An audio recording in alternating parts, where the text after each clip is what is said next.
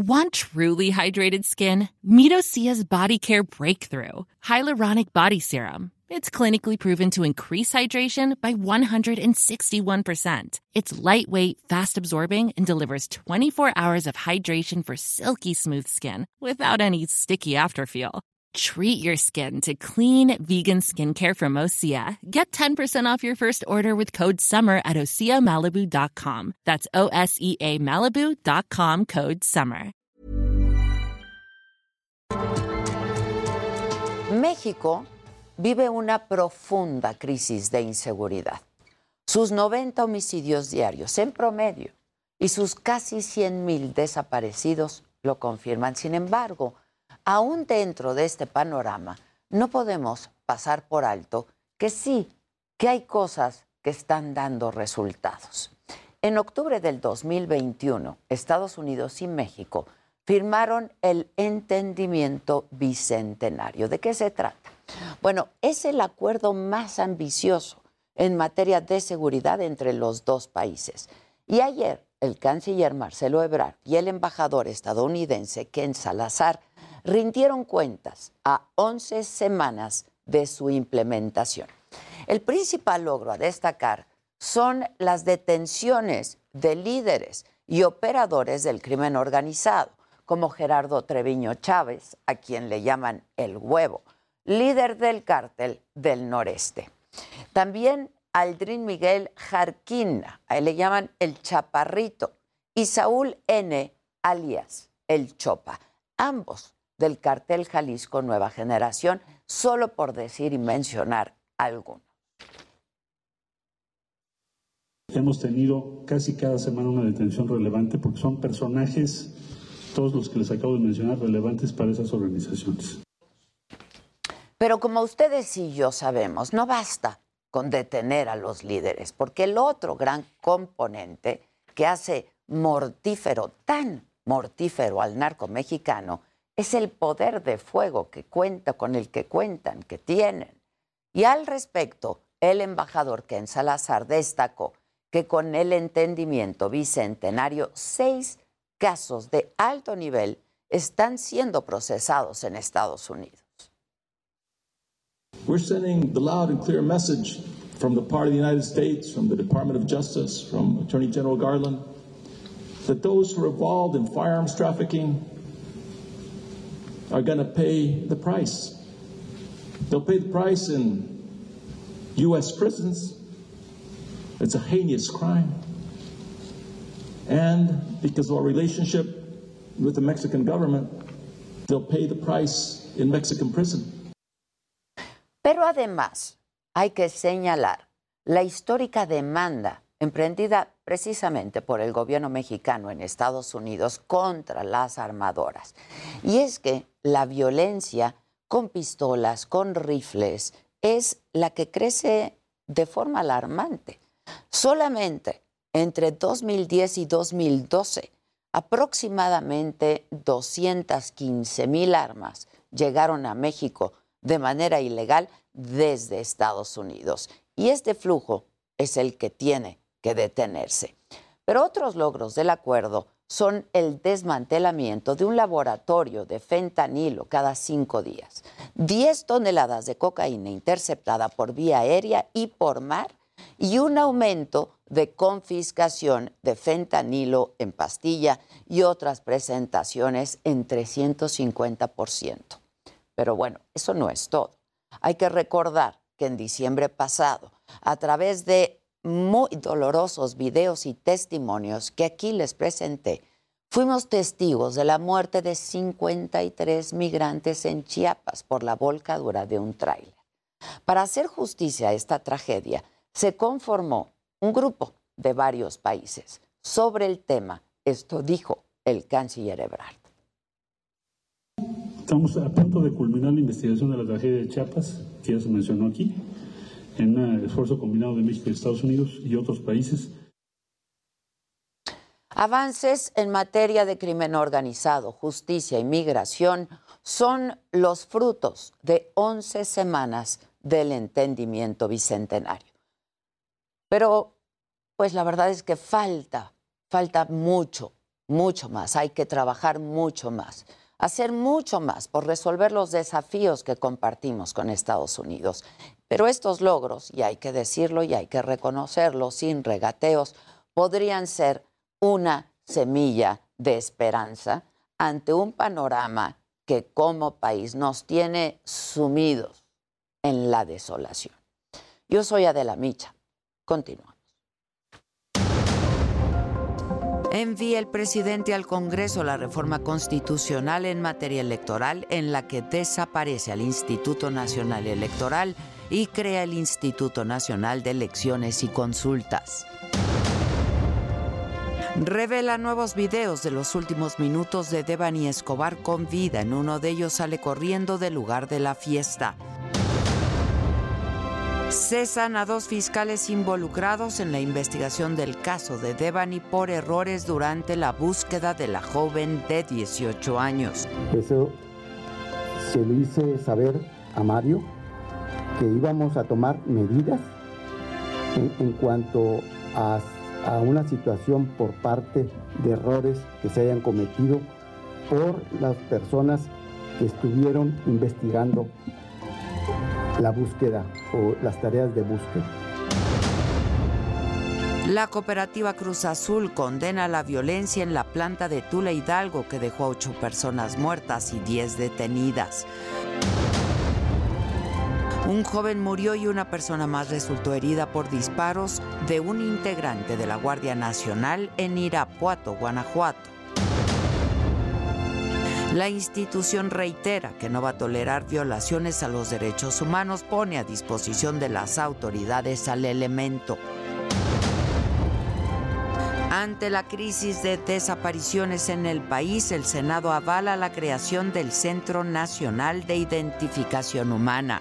No existe un censo sobre cuerpos no identificados en las fosas comunes y en otras ocasiones tampoco hay trazabilidad de cuerpos que se encuentran ahí, ya sea porque se encuentran mal registrados o porque no se registran. Esto confirma que la información forense está fragmentada e incompleta. Hubo irregularidades de funcionarios públicos durante la consulta popular de revocación de mandato. Los van a investigar, los van a sancionar, asegura el Tribunal Electoral del Poder Judicial de la Federación. El hecho de que los más altos funcionarios públicos y detentores de gubernaturas reten a las instituciones encargadas de velar por el orden democrático constitucional no es un buen augurio. La legitimidad democrática no culmina con obtener una mayoría de los votos. Baja el desempleo en México. En marzo se crearon 2.6 millones de nuevos trabajos en comparación con el mismo mes del 2021. Bueno, Ayer, en el programa de Ciro Gómez Leiva, en Grupo Fórmula, Germán Castillo Banuet, él es su procurador de control regional de la Fiscalía General de la República, declaró que entre las personas investigadas por el caso de espionaje telefónico al fiscal Alejandro Hertz Manero está mi compañero periodista Mario Maldonado, conductor del noticiero que ustedes ven aquí todos los días en la mañana en el Heraldo Televisión. El funcionario de la Fiscalía General dijo que Mario había participado en la difusión de los videos con las conversaciones espiadas al fiscal Hertz. Acusa de una acción concertada y lo sustenta diciendo Mario fue el primer periodista que difundió los videos de la cuenta de YouTube Psicoanálisis el pasado 4 de marzo, lo que nosotros llamamos ganar la exclusiva. Mario Maldonado, muchas gracias por haberte quedado un rato más y estar hoy con nosotros. Gracias. Querida Adela, un gusto y gracias a ti por tenerme aquí en el programa. Al contrario, bueno, pues los periodistas nos dedicamos a eso, ¿no? A difundir información y luego, pues, ahí estás queriendo pues ganar la, la exclusiva. Sí. ¿Qué, fue lo que pasó y cómo ves esto que eh, revela ayer este eh, fiscal eh, de la Fiscalía General de la República, Mario? Pues de entrada muy sorprendido, Adela, me sorprendió estas declaraciones del fiscal Que tú estabas al aire. Yo estaba, estaba terminando justo el programa, estaba en, en la junta postmortem que tenemos y ahí me empiezan a llegar una serie de comunicaciones de WhatsApp y de tweets eh, diciendo, oye, está hablando de ti en, el programa de, de, Ciro, en cadena nacional, un fiscal de la Fiscalía General de la República. Ya después me puse a escuchar con detalle toda la información. Mira, de entrada lo que puedo decir es que yo lo veo como un ataque a mi persona, a mi trabajo y como, una, como un intento de intimidación, porque en realidad pues no lo van a lograr. Estoy aquí dando la cara y lo he hecho en muchos otros espacios.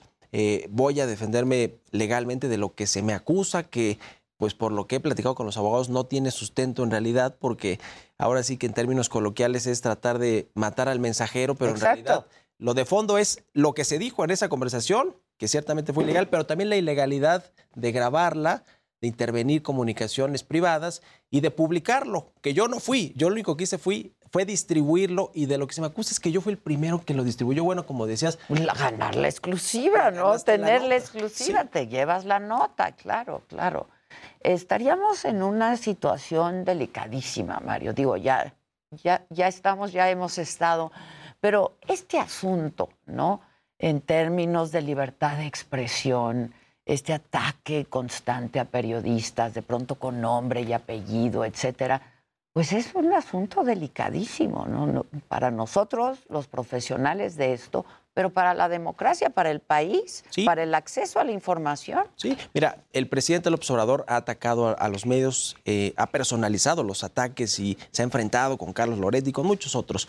Eh, ayer mismo, eh, coincidentemente, casi al mismo tiempo en el que estaba esta entrevista al aire del fiscal Castillo, el presidente hablaba de que a pesar de que eh, considera que los medios lo atacan o que muchos periodistas lo atacan, no debe haber censura, no debe, se debe coartar la libertad de expresión, se debe dejar que la gente decida finalmente lo que, lo que conforme eh, a su criterio quiere saber o tomar sus propias decisiones. Yo creo que eso enriquece una democracia y a pesar de que el propio presidente y su gobierno en algunos casos no, de pronto parece que no respetan esa libertad de expresión con los ataques directos a periodistas, pues eh, por lo menos lo dice. Esto me parece que va todavía más allá, porque una cosa es criticar a periodistas, el presidente habla de que es derecho de réplica, y otra cosa es investigarlos, ponerlos, como me pusieron a mí ayer, con Mario N. como un presunto delincuente. Un presunto delincuente, eh, forma parte de una investigación que pues se le podría imputar un delito grave que amerita entre seis y dos años de prisión.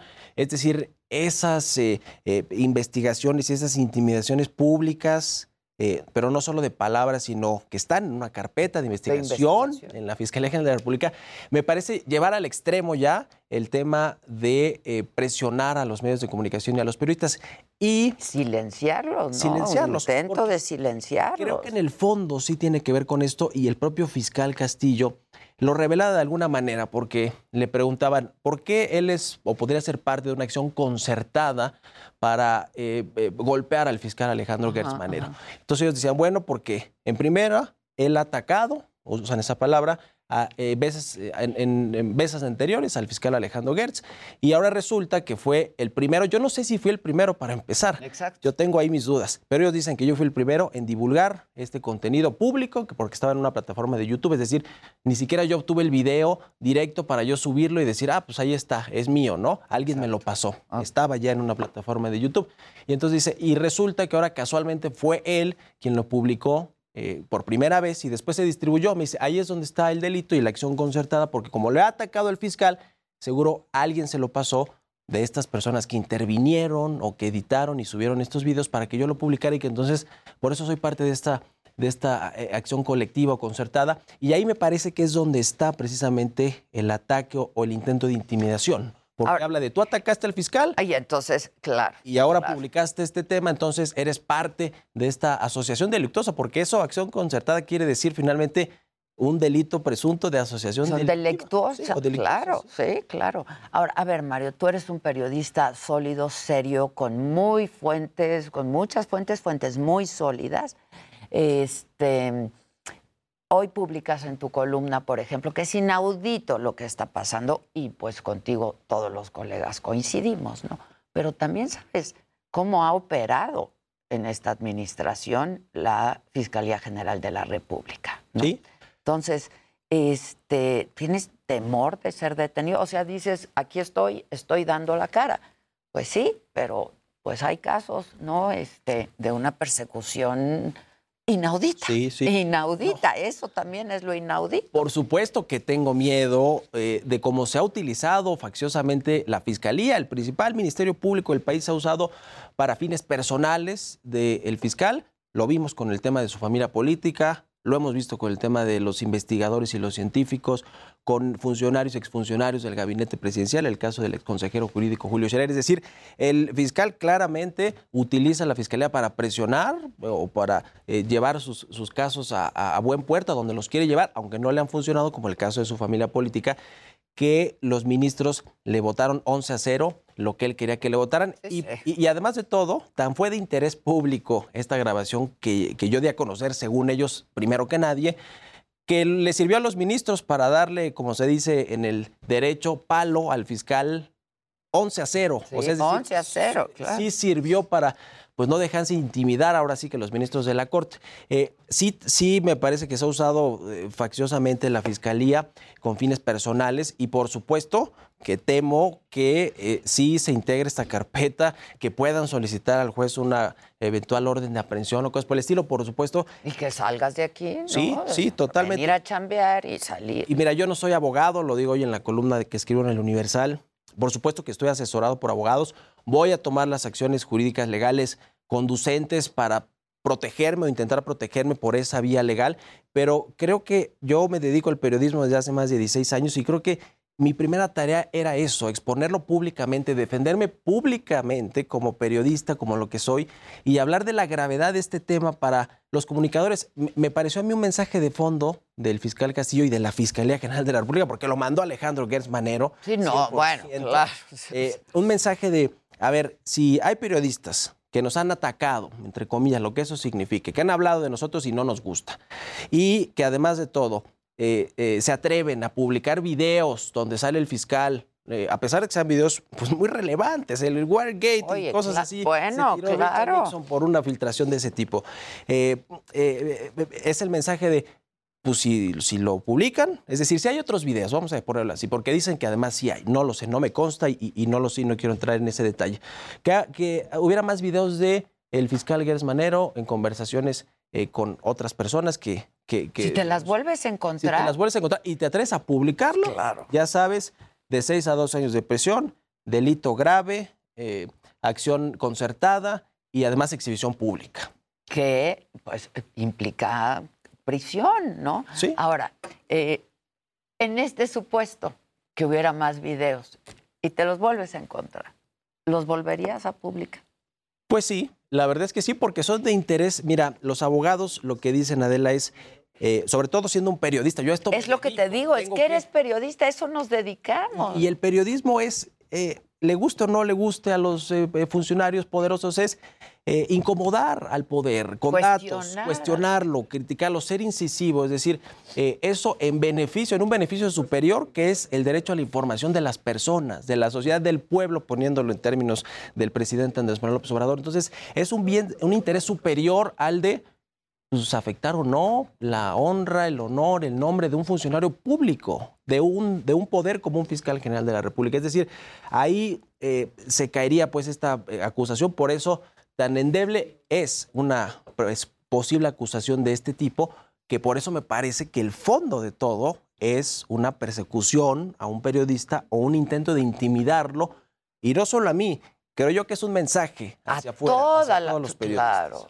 claro, hacia todos los colegas y, y es un atentado, coincidirás conmigo, a la libertad de expresión, sin duda, ¿no? Sí, sin duda. Yo empiezo hoy mi columna en el Universal diciendo eso por la libertad de expresión y termino con un tema de yo voy a seguir dando la cara, voy a seguir haciendo mi trabajo periodístico con fuentes eh, on the record y off the record. Este, tenemos derecho nosotros a tener, a tener fuentes eh, que sean eh, privadas eh, siempre y cuando Y no apegándonos tenemos que revelarlas tampoco, no ¿eh? tenemos que revelarlas tampoco. No tenemos que Es decir, mira, revelarlas. aun cuando alguien me hubiera entregado ese video exprofeso para que se hiciera Sí, público, claro. como pasa con las filtraciones con todos los Ha periodistas, pasado siempre. igual lo publico y tampoco Claro. habría un delito. Pero ni siquiera fue el caso.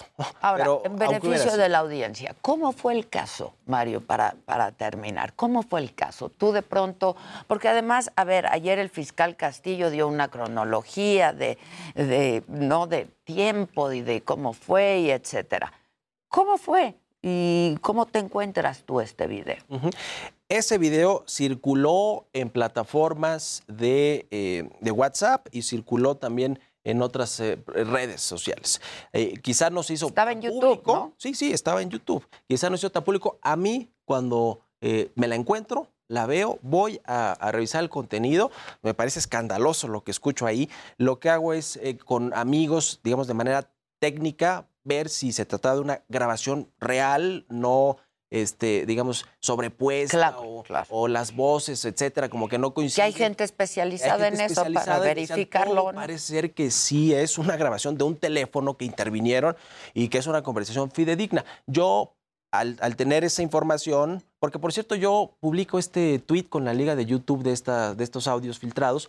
Más de 12 horas después de que se suben. Yo ni me di cuenta, eh, me preguntaba hace rato nuestro colega Sergio Sarmiento, eh, ¿te diste cuenta cuántas reproducciones tenía? No, no, o sea, yo llegué, la escuché, me pareció muy relevante, la eh, pregunté con expertos técnicos de este tema y después tuve el cuidado, creo yo, de salir a poner, se filtra presuntamente un audio donde presuntamente Está, está hablando el fiscal Alejandro Gers con su mano derecha Juan Ramos de un tema que se va a votar en los próximos días, que tiene que ver con él, con su familia política y lo va a definir la Corte de Justicia. Habla de que él tiene un proyecto que ya se lo dejó ver un ministro, en fin, eh, eh, ese tipo de cosas y lo publico y después Como lo hubiéramos hecho como era un cualquiera, si te lo escándalo, pues se hace viral, lo retoman, no sé si ese mismo día o al siguiente, eh, los medios de comunicación, los periódicos y, y- y después los medios electrónicos, la televisión, la radio, y utilizan esa misma liga de YouTube para reproducir lo que La misma. la, la- la grabación ilegal o no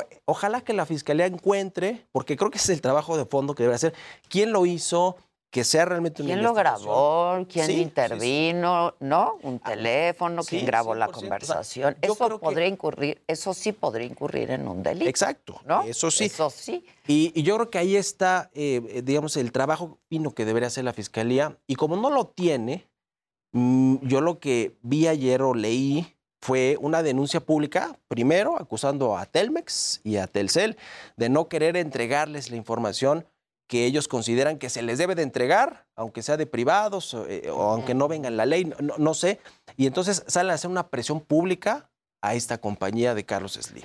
Y después dicen, ah, bueno, y por cierto, siguiendo la línea de investigación, quienes divulgaron en principio esos contenidos o los distribuyeron, los difundieron, creo que es la palabra, pues también están investigados, siendo investigados porque pudieron formar parte de esta acción coordinada, colectiva de, de- de estos personajes. Eh, digamos, lo que da a entender es que yo tuve contacto con quién, o sea, que yo sé quiénes intervinieron, quiénes Exacto, editaron, exacto. quiénes publicaron y que me lo pasaron. Dije, ah, pues qué ¿Y bueno, porque con esto no, ahora esta- sí se va a caer el fiscal.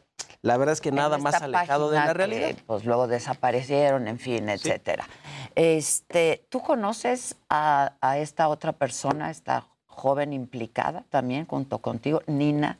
Nina No la conozco. R, ella creo que es. Nina R. No recuerdo ahora su apellido, pero lo que sí sé es que es novia de Alejandro Morán, me parece uno de los hijos de la persona que estuvo encarcelada más de 20 meses, una cosa así, que salió después de esta votación de la Corte. Es decir, tiene relación con la familia política de. Alejandro Gertz Manero. Y me parece que es un intento también de volver a retomar ese caso, ahora con otros integrantes de la familia política. Y por otra vía. Y, Y y por por, otra otra vía, vía. y obviamente pues también mandar, ¿por qué no mensaje a los periodistas de cuidado con lo que publica? Porque pues el fiscal está muy atento y los puede eh, eh, imputar o investigar por lo menos. Ya.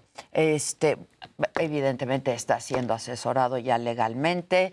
Este, y parte de esto que te han dicho tus abogados es que sigas aquí y que estés Sí. aquí y vas a estar chambeando. Sí, sí, voy a estar haciendo todo. Y tras la nota. Y tras la Y nota, tras por la supuesto, nota, que no ¿no? quede duda. Y si eh, tengo información de investigaciones que tengan que ver con la Fiscalía o con Alejandro Gersmanero o con quien sea, mi trabajo va a ser 100%, 100 apegado al rigor periodístico y si lo tengo que publicar, lo voy a publicar y no voy a dejar intimidar, que es eh, lo que Pues lo que están que persiguen pretendiendo, ellos. sí. sin duda. Pues yo te agradezco mucho. Este, te seguiremos viendo entonces aquí como todos los días, mi querido Mario. Y además felicidades por ganar la nota. Muchas gracias, querida Eso Adela, gracias. Gracias, gracias. Vamos a hacer una pausa. Volviendo, el consejero presidente del INE está ya con nosotros. Estaremos hablando sobre la reforma electoral que hoy justo envió el presidente López Obrador al Congreso. Volvemos, no se va.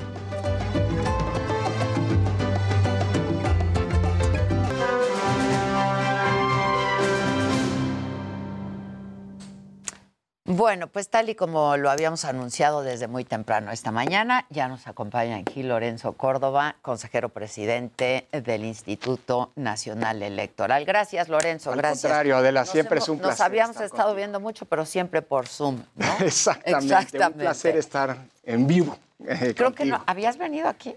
Eh, No, no, aquí no. no. Habíamos estado en, el, en tu programa Sí, de radio, en la claro, cabina, en claro. presencial, pero no, Sí, pero no, no. no, en- Acabamos en de vivo en el cumplir un año justo, sí. Fíjate, felicidades. Muchas gracias, muchas gracias. Oye, pues justo hoy, Lorenzo, el presidente firma eh, y envía al Congreso, ¿no? Eh, La reforma, el proyecto de reforma electoral. Eh, ¿Qué significa esto para el INE, Lorenzo? Porque Bueno, a ver, yo te diría, Adela, era un, una- un planteamiento anunciado. El presidente sí, desde hace ya lo había tiempo lo había lleva- planteado, era una de las tres reformas de la segunda mitad de su sexenio, etcétera. Eh, así que era previsible que se presentara. Eh, lo que se sabe hasta este momento, digo, tengo una versión, espero que sea la, la- la real, habrá que esperar a la que, que- se sí, presenta, lo que se difundió públicamente, eh, pues es bastante coincidente con lo que ha dicho el presidente. Eh, desde el INE somos muy respetuosos, no es una discusión que le competa dar al INE, es una discusión que tendrá que darse en el Congreso y eventualmente, dado que se trata de una reforma constitucional en los congresos locales, eh, y pues, por supuesto en la opinión pública. Una reforma electoral pues implica un replantear las formas de acceso al poder en un contexto democrático y esto tiene que ser un, pues eso, objeto de una discusión muy amplia entre académicos, periodistas, formadores de opinión y por supuesto los actores políticos y las y los legisladores. Eh, y desde ese punto de vista, yo lo que te digo es lo que le dije incluso a Muñoz Ledo desde que tomó posesión como presidente de la Cámara, ¿no? Ajá. Eh, luego del 2018. El INE, cuenten con el INE para que toda la información técnica, los datos, lo que eh, se requiera. se requiera para tomar una buena decisión, eh, pues cuenten con ello. Llama la atención ciertas cosas que vuelven inédita esta, este proyecto de reforma. ¿Qué son?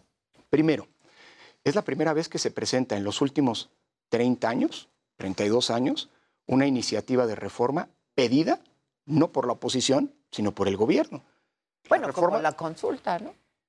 Oye, como la revocación parecería, ¿no? Porque los promotores... Pero bueno, eh, eh, eh, es un dato relevante. Sí, claro. Las reformas electorales siempre habían sido planteadas como una demanda de las oposiciones para tratar de resolver un problema. Claro. Ahora es la primera vez que es una propuesta del gobierno. Ok. Segunda, segunda novedad, pues llama mucho la atención que es una reforma hecha en Hacienda.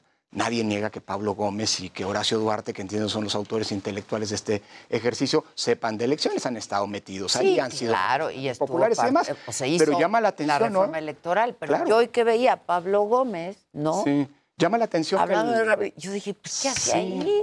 Bueno, pues es que llama la atención que la UIF y, la, y aduana sean las que hagan una reforma electoral. Digo, lo dejo ahí como dato curioso. No, no, yo creo que a todos nos sorprendió esta mañana en la mañanera. Sí. Digo, no que no supiéramos y conociéramos de la trayectoria de Pablo Gómez, pero ahorita tiene otro cargo, ¿no? Pues, sí, Sí, Sí. Sí. y no necesariamente tiene que ver con las cuestiones electorales. Para nada. Bueno. No importa, digamos, este, nadie niega, Pablo Gómez sabe de Sí, todo. claro. Sí, sí, sí. Sabido que pues, es un eh, conocedor de todos los temas, ¿no? Sí, sí. Eh, incluido el electoral. Eh, y, y bueno, pues vendrá esta discusión. Tercera característica o novedad es la primera reforma o intento de reforma o propuesta de reforma que se pretende aprobar y ponerse a prueba, al menos en los últimos 25 años, Adela, en una elección presidencial.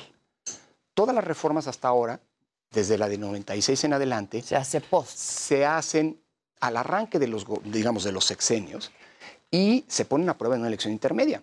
Así pasó con la de 96 en la elección intermedia de 97, la de 2007 en la elección intermedia de 2009, la de 2014 en la elección intermedia de 2015.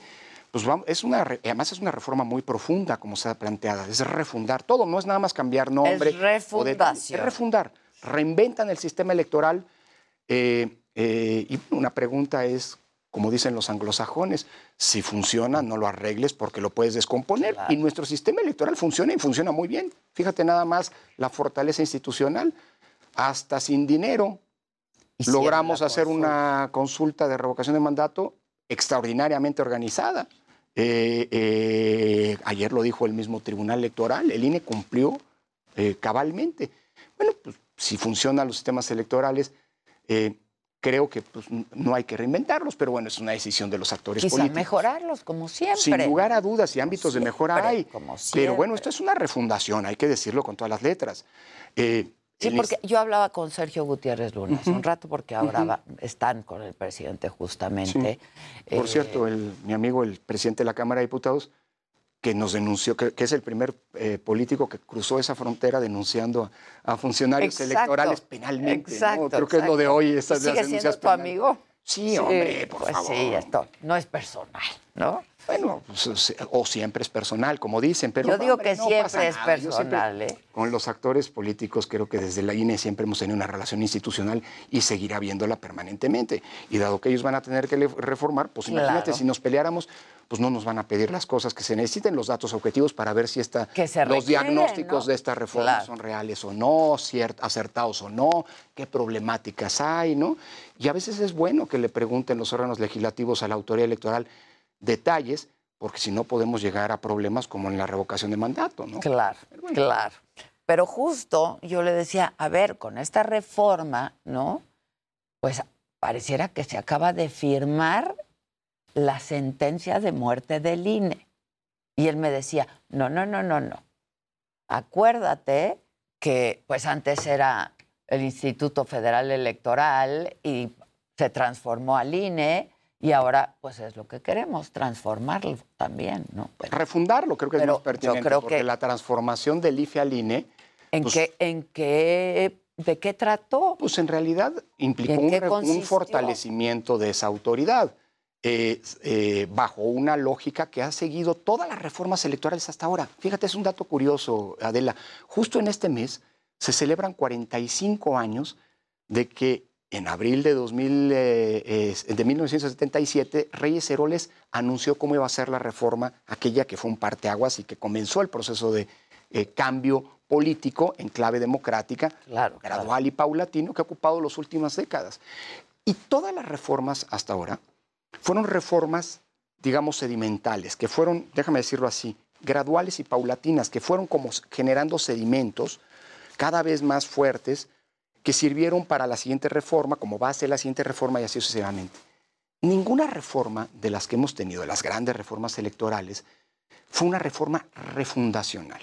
Ni siquiera aquella que cambió hace ocho años, en 2014, el IFE en INE. Porque en realidad es una institución muy semejante, reforzada, sí con nuevas atribuciones, pero que partió de la base, digámoslo así, de esa base que se había venido consolidando poco a poco a lo largo del tiempo. Este es reinventar el sistema electoral, ¿eh? es eh, rehacerlo de, cabo a rabo. Eh, por ejemplo, no solamente en temas de atribuciones, sino en temas de planteamiento de los, de los órganos. Déjame ponerte un ejemplo. A ver, sí. Uno de los grandes logros, de las grandes conquistas democráticas para garantizar la autonomía y la independencia de los órganos electorales frente a los poderes, frente a los partidos, había sido sacar al gobierno de la organización de las elecciones. Bueno, claro. Ese era el gran problema. Tú te acordarás cuando la CFE organizaba elecciones. Me refiero, por supuesto, a la Comisión Federal Electoral, ¿no? la que dependía de gobernación, no a la CFE como el, el, Bueno, aquí organizaba elecciones. Y ese era el gran problema. Después de 1988 dijeron, no, a ver, vamos a sacar las elecciones del gobierno y tratar de construir un órgano autónomo. Tardó tiempo en concretarse esa autonomía. Pero finalmente en 1996... No se vaya a caer el sistema, ¿no? Bueno, claro. en 96 dejó de meter mano el gobierno, el que fuera, en las elecciones, con la salida del secretario de Gobernación de la presidencia del Consejo General del otro RAIF. Bueno, ahora, curioso, se está planteando que el gobierno proponga a 20 de los 60 eh, candidatos a, consejeros, a 10 de los 30 candidatos a magistrados electorales, que la Cámara de Diputados y el Senado, que son órganos políticos, pues ahí pues están los partidos, ¿no? Claro. Que son órganos políticos que propongan a otros 10 y el Poder Judicial que proponga a 20, que proponga a 20, perdón, 20 consejeros, y que el Poder Judicial proponga a 20 consejeros. No sé por qué el Poder Judicial tendría que proponer consejeros cuando el INE es un órgano administrativo que no tiene nada que ver con el Poder Judicial. Pero bueno, es, es curioso este planteamiento. Lo que llama la atención es que ahora dos órganos políticos que justamente habían sido sustraídos, sobre todo el gobierno, de la intervención en la creación del órgano, ahora se quiere plantear. Por lo que luchamos muchos años. Claro, Sergio Tierras Luna, ya que lo mencionabas, hace un año todavía no era presidente de la Cámara, ya era diputado y era representante ante el INE. Yo lo sé. Dio, una, dio una declaración bien curiosa. Ahí está, ¿eh? no estoy inventando nada, periódico La Razón, en términos. Como las cosas ya cambiaron, dijo entonces eh, Sergio, ya es hora de que volvamos a meter la función electoral al gobierno. Bueno, está bien, se vale. Pues esto es un país democrático y todo el mundo puede opinar. Puede pensar, yo claro. Ahora, hay buenas y malas ideas. Creo que le toca al Congreso discutir esta reforma y ojalá y prosperen buenas ideas que nos lleven a mejorar el sistema que tenemos y que no nos lleven a retrocesos, porque híjole, Adela, 30, tirar 30 años de tanta lucha, de tanto esfuerzo a la basura, sí sería grave, sobre todo porque la mejor prueba de que sirvió este sistema, que fue mejorando con el tiempo, es que todas las orientaciones políticas han ganado no por el sistema, sino porque el sistema garantiza que el voto sea respetado. Exacto. Y hoy eso es una realidad sí, No por el árbitro. no por el árbitro. Así es. Ahora, tú decías hace un rato, pues no sé si es personal o si es personal pero tú de manera personal has sido muy atacado, ¿no? Y desde Palacio Nacional. Esto, ¿cómo lo has tomado, Lorenzo? Pues mira, cómo es, como, a ver, eh, las descalificaciones al INE, que muchas veces se han personalizado, son descalificaciones, eh, Adela, de actores políticos. Y los actores políticos tienen intereses políticos.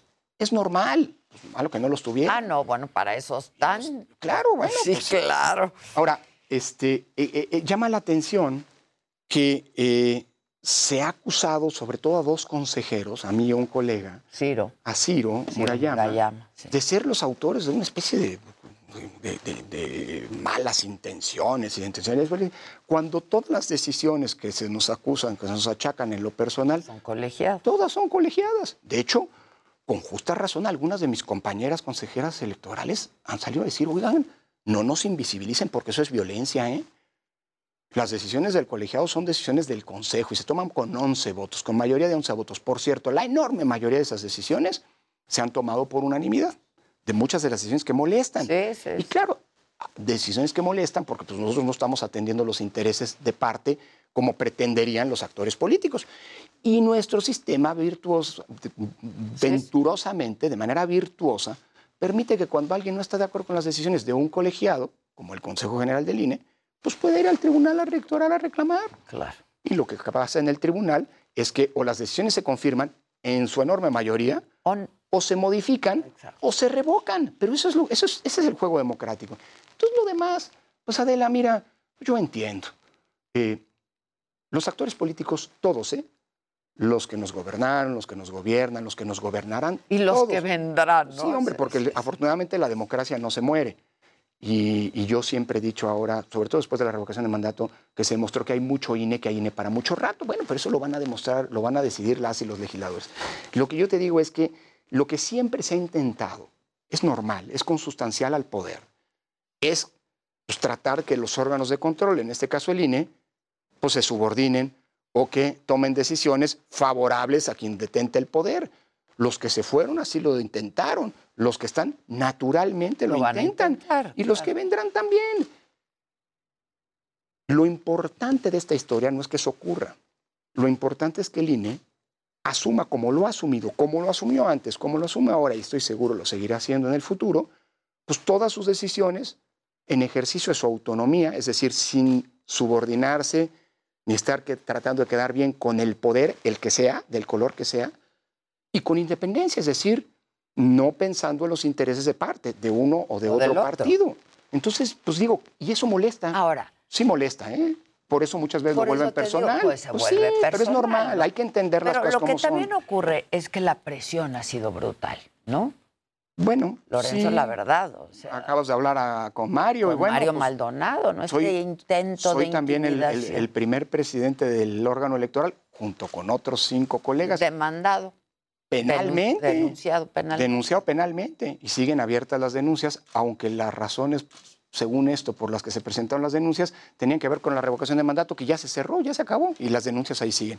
Yo confío en que si hay Estado de Derecho, pues las denuncias que son ridículas, pues se van a cerrar y no tienen ningún sentido, pero están abiertas. Pero, híjoles, están abiertas, Lorenzo. Pues así es, así la son los juegos del poder. Hemos visto cómo. ¿no? Decía, decía un amigo arquitecto, y así arranco mis clases de Derecho Constitucional, Adela, que el agua, él daba clases de hidráulica. Entonces, pues, cómo se encauce el agua, cómo impermeabilizas, que no, el techo de dos aguas para que el agua no se Claro, estanque, etcétera. Decía, el agua es canija. Como máxima para que sus alumnos Sí, es que entendieran sí todo es lo que les iba a enseñar. Pues yo arranco mis clases de Derecho Constitucional diciéndoles, el poder es canijo. Sí. Como el, el poder es como el agua. Entonces al poder, por eso en democracia se le regula y se le controla. Obviamente a quien detenta el poder eso no le gusta, pero es normal, ha sido parte de la historia. Yo creo que hay que confiar en la fortaleza de nuestro sistema democrático y sobre todo de un hecho, Adela.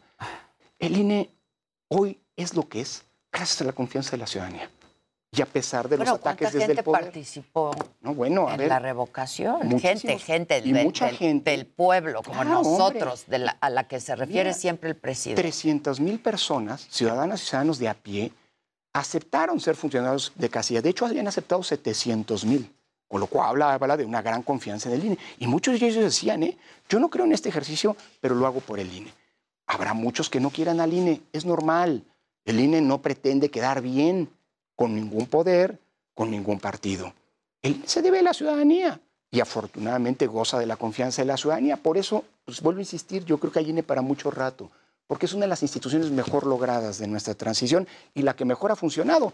Oye, no por nada, a nivel internacional, Yo siempre lo he dicho. ¿no? eh, desde el punto de vista institucional, ah, hay muchas cosas por las que México es admirado y querido en el mundo. La gastronomía, la cultura, No, lo que tú quieras. Pero desde el punto de vista institucional y político, el órgano más reconocido a nivel internacional que tiene el Estado mexicano es el INE. Por algo será, digo yo, ¿no? Oye, y también este, esta, este intento de, de desaparecer los soples. Mm. Esto, eh, explícanos cómo podría no Sí. este, perjudicar a nuestra Pues mira, democracia. A ver, déjame explicarte que el sistema actual, o decirte que el sistema actual no es sencillo de operar. Cuando, al- cuando el IFE se transformó en INE, pues el IFE antes organizaba elecciones federales y cuando había una elección local, pues colaboraba con los órganos electorales, pues dándoles el padrón actualizado, eh, eh, pautando en la radio y la televisión, porque esa es una atribución que sí, desde, desde le 2007 le corresponde. corresponde al IFE como autoridad federal, la materia de radio y televisión es federal. Entonces, bueno, pero, pero cada quien era responsable, digamos, de las elecciones, los órganos electorales de los estados de las locales y el IFE de las federales. Y eso provocó, por cierto, que el IFE en 23 años de existencia organizara 18 elecciones federales. Con el cambio del IFE al INE, se entreveraron las atribuciones. Ahora el INE también es responsable de parte, no de todas, pero de buena parte de las elecciones locales. La idea fue pues, que se generaran estándares homogéneos, eh, comunes entre las elecciones federales, que habían llegado a tener mucho, mu- mucho- una gran calidad, y las, y las elecciones locales. Entonces, ahora los órganos locales, los que se llaman OPLES, OPLES. organismos públicos locales electorales, tienen que trabajar coordinadamente con el INE cuando hay elecciones locales. Esto trajo para el INE meterse a un terreno, pues no digo desconocido, pero sí inédito en muchos sentidos, que eran las elecciones en los estados. Eh, claro, de nuevo, trabajando de la mano con los OPLES. Pero también trajo una sobrecarga de trabajo brutal. El IFE, el INE, el IFE te decía, organizó 18 años en 20, perdón, 18 elecciones en 23 años. El El INE ahora- en 8 años ha organizado 322 Sí, sí, elecciones. sí, sí, sí. Y todas, por cierto, exitosas. Y que han producido un índice de alternancia enorme. En- en- en- casi en todos lados. ¿no? Así es. Dicho eso, puede, es viable, es pensable un sistema en donde haya un único órgano nacional, como pretende la iniciativa, que organiza las elecciones federales y locales, desapareciendo a los órganos de los estados. Pues sí, ocurre en otros países, pero eso es una reingeniería total. Y el IFE, perdón, el INE, tal como existe hoy, hombre, con los cambios que se quieren proponer, que si se eligen a los consejeros, Ajá, que si no sí. Con los eh, con- con- tal como existe hoy, no, es, no tiene capacidades técnicas y operativas para hacer las elecciones locales. ¿eh? Te pongo un ejemplo. El INE tiene órganos a nivel nacional, el Consejo General, pero también órganos, uno en cada uno de los 32 estados y uno en cada uno de los 300 distritos. Se llaman juntas locales y juntas distritales, consejos locales, consejos distritales. Pero los distritos en los que opera el INE son los distritos federales, en donde se eligen a los diputados y las diputadas federales. Exacto. Nosotros no tenemos, eso- esos órganos no coinciden con los distritos locales, donde se eligen a las diputaciones locales, ni mucho menos con los más de 2.000, eh, perdón, 1.900 municipios. Municipios, porque claro. hay unos de usos y costumbres. Sí, claro. Entonces, la propuesta implicaría que el INE, claro, ahora quieren que se haga cargo también de las elecciones locales completamente, desapareciendo a los órganos locales. Pero el INE hoy no tiene oficinas ni municipales, ni oficinas que correspondan a los distritos locales. Es decir, podría darse, es viable que haya un único órgano que organice las elecciones, sí, pero va a ser muchísimo más grande que el INE actual. Y eso va a costar Es lo que te iba a decir. dinero. Y uno de los argumentos que hoy escuchaba en la Que es mañana caro. es que es muy caro. Es muy caro. Pues sí, es muy caro, pero es falso lo que se dice, ¿eh? de que es el órgano más caro del mundo, el INE. Eso no es cierto. Ni tampoco es cierto que el sistema electoral mexicano sea el más caro del mundo. Hace unos meses publicaron unas tablitas, ¿no? que luego, por cierto, el partido en el gobierno difundió profusamente, que son tamplita- ta- eh, tablitas pues, pues tramposas, porque comparan peras con manzanas, con melones. Por ejemplo. Por ejemplo, comparaban el costo del INE en 2021, cuando organizamos la elección más grande de la historia, Sí. no con Brasil, porque el órgano electoral de Brasil es más caro que el mexicano, ¿eh? Ok. sino con Colombia, y de Colombia, que no tuvo elecciones el año pasado, por cierto, entonces el costo Ah, era bueno, menor, pues sí. y de Colombia nada más con el Consejo Nacional Electoral, no con la registraduría, que es el órgano equivalente al INE, en la que pone, el que pone casillas y demás. Entonces, bueno, a ver, en el discurso público, a ver, se manipulan los datos Ok. y demás es normal, Es caro, pero hay que es explicar. caro, pero- Sin duda es caro, pero lo caro no es tanto. Te voy a decir qué es lo que es caro, Adela, la desconfianza. Eso es carísimo. Lo más caro cuando, de, de la organización de una elección en México, lo Porque que, más, pierde valor, ¿no? Lo que más le cuesta al INE es el trabajo de campo. Oye, visitar a 13 millones de ciudadanas y ciudadanos que fueron sorteados en sus domicilios para garantizar imparcialidad, para de ahí sacar a los funcionarios de las casillas de manera aleatoria, que es una garantía básica. Tú no sabes quién va a ser el funcionario de casilla y por lo tanto no puedes ir a corromperlo Claro. previamente tu partido político o tu gobierno.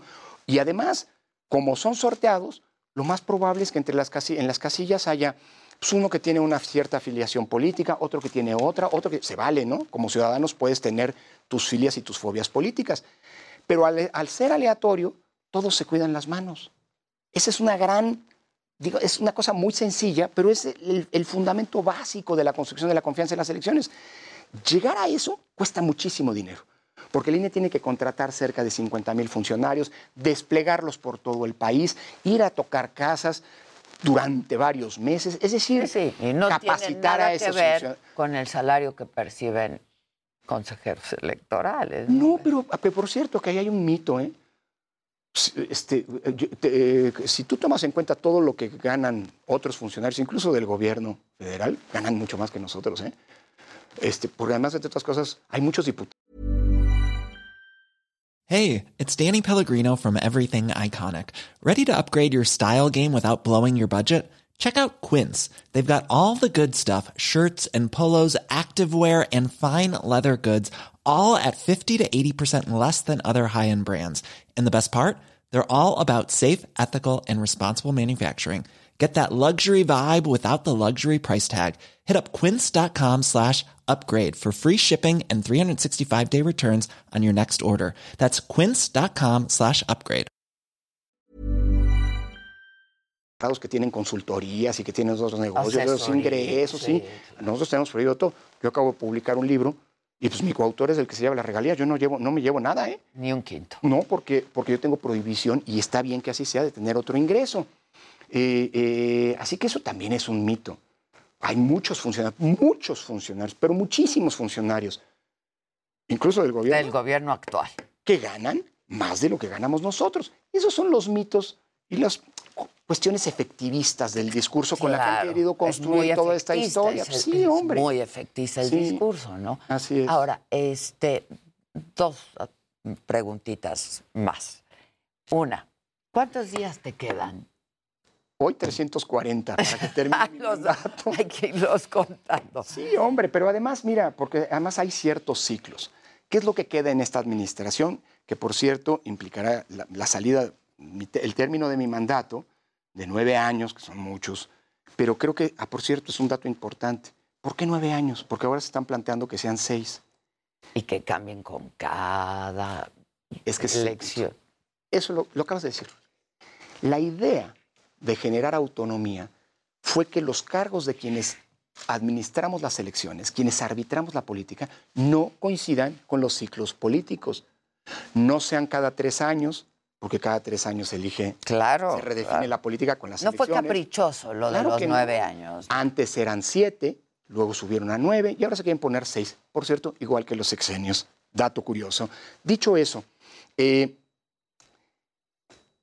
salimos cuatro consejeros el presidente y tres consejeros más. Okay. Y vendrá una renovación parcial, claro, si no hay reforma, porque si hay reforma, pues este, se, nos, eh, se, nos, se nos termina el mandato a todos y demás, pero eso pues, habrá que ver si hay o no hay. Eso le toca no al INE, no a, nosotros decirlo, le toca decirlo al, al, Congreso de la Unión.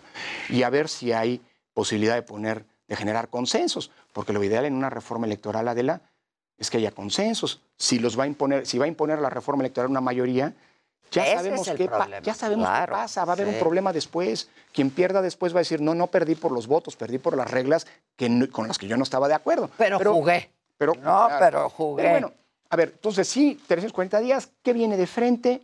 Viene organizar bien, van muy bien, por cierto, los procesos electorales para renovar seis gubernaturas que se tendrán, este, lugar el 5 de, de, junio, de junio. Sí, en apenas este, pues unas semanas y luego eh, eh, menos ya de seis semanas y luego, bueno, pues vendrá un proceso de cierre en el que tenemos que, pues como ha ocurrido hasta ahora, ¿no? Rendir cuentas muy claras, claro, y poder preparar pues esa transición parcial que afortunadamente no es total. Es decir, tú tienes a siete compañeras y compañeros. Que eh, nueva, como se dice, digamos, ¿no? Y, bueno, pues si permite una transición ordenada en una institución, si hay una reforma, pues ya hablaremos de otra cosa. Pero pues bueno, pues por lo pronto. ¿Confías en el, en el legislativo? Sí, claro, bueno, pues ahí están nuestros representantes, ¿no?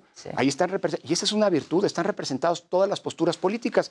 Por eso es importante garantizar que el legislativo, claro, sea un espejo de la pluralidad política. Y por cierto, la reforma plantea quitar la garantía de ese reflejo, que son las diputaciones plurinominales, y las senadurías plurinominales. Porque es muy caro pues también. ya se decidirá allí si esa es buena o mala idea. Ahora, luego de tus 340 días, y di la verdad. Sí. Porque... La academia. Ya sé por dónde. Perdóname, perdón, para acá, disculpa. Pero, a ver, todos, a ver, todo mundo puede tener aspiraciones, son legítimas. ¿no? Es más, y se ha hablado de ti como un posible candidato a la presidencia en el 2024. Bueno, eh, afortunadamente, a ver.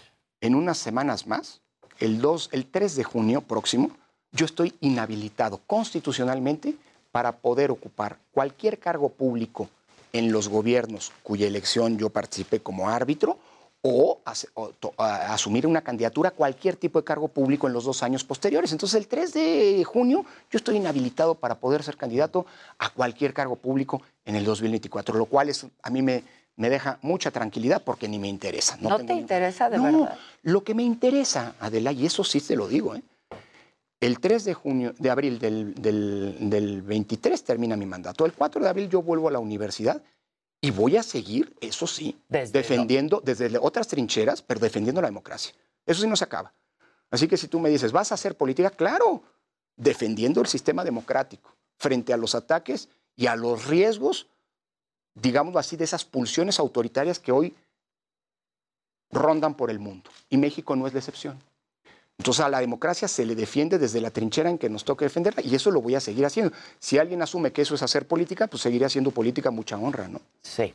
Y quizá después puedas tener otras aspiraciones, pero por lo pronto pues mira, no es el caso. Por lo pronto te anticipo cuáles son dos aspiraciones. Escribir otros dos libros de una potencia teórica importante, pero bueno, pues es que pues, soy académico. Pero además con todo lo que tiene, bueno, ¿no? pero- sí, pero mira, por lo pronto, yo sé que eso pone mucho nervioso a muchos que estén tranquilos, ¿no? Ok. Que se pongan, que se pongan nerviosos por Como otras dice el presidente, andan Ay, muy nerviosos. sí, hombre, este, Ok, Porque además se te ha señalado y se te acusa incluso de ser muy protagónico, ¿no? Mira, si responder las falacias y defender a una institución significa protagonismo, qué bueno que soy protagónico. Y lo vas a seguir haciendo Pues hasta claro, el último día. Sin confrontarme.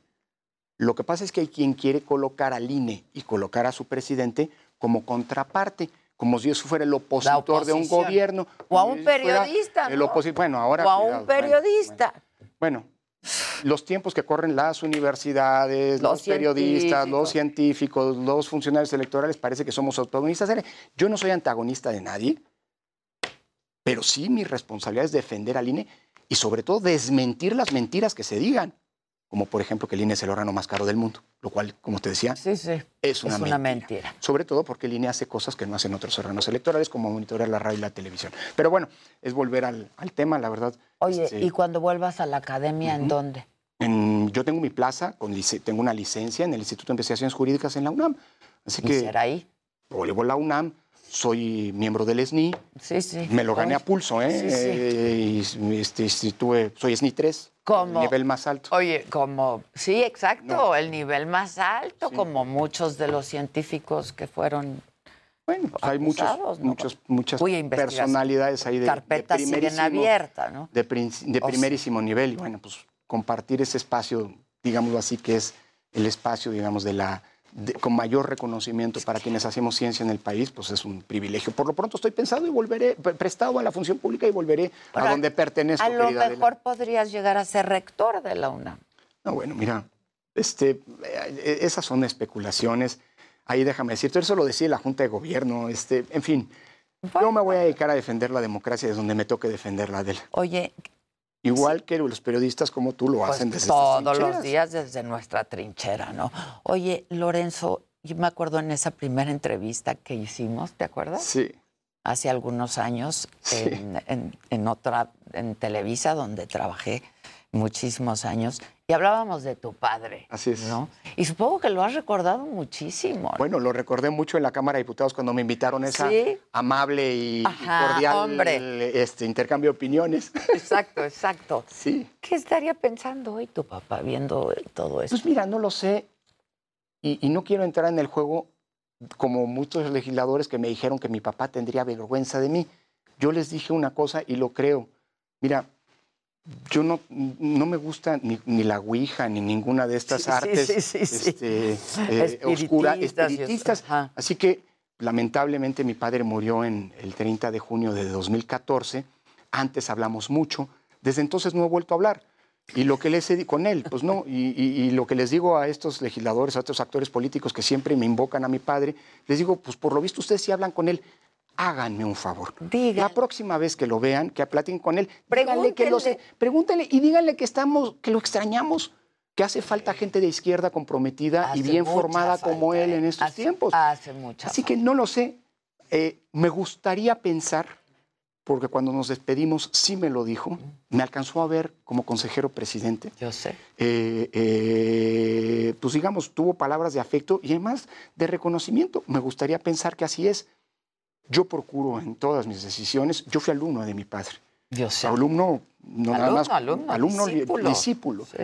Así que, eh, eh, y lo enseño en mis clases, así que procuro siempre actuar como habría actuado él, lo leo mucho, cosa que otros deberían hacer, por cierto, porque parece que hablan mucho con él, pero Pero no, Pero, lo, pues, no lo lo leen. leen. este, y, y- y mi padre fue alguien que luchó desde la izquierda por construir democracia.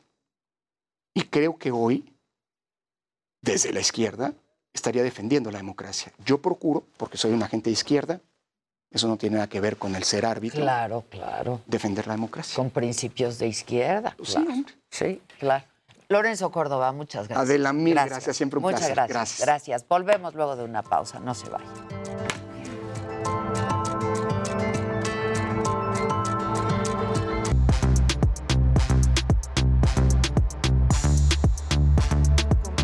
Alexander Matusi. ¿Eh? ¿Ya, ¿Qué ya estás grabando? ¿Ya estás grabando? ¿Ya estás grabando? Este, a ver, Un cuéntenme, ¿Qué onda? Venga.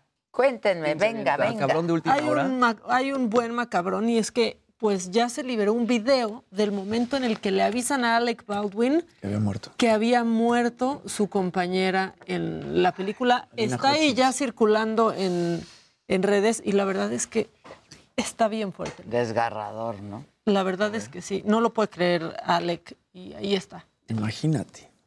Some very unfortunate news to tell you. Um, she didn't make it. Yeah. So Joel's still at the hospital, but Pobre hombre. the Sí, qué other person involved didn't make it.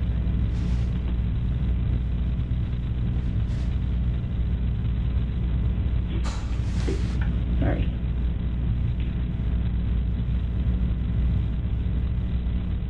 No. Creo que es la peor noticia.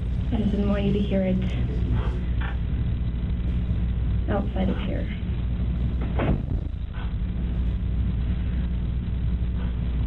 Is there something we could do for you? Um, that is that Jonah? What? Jonah, the one back there? Um, yeah, the one back there. Okay, would you want Jonah in here with you? You wanna, what do you wanna do? Do you wanna make a call? You can sit.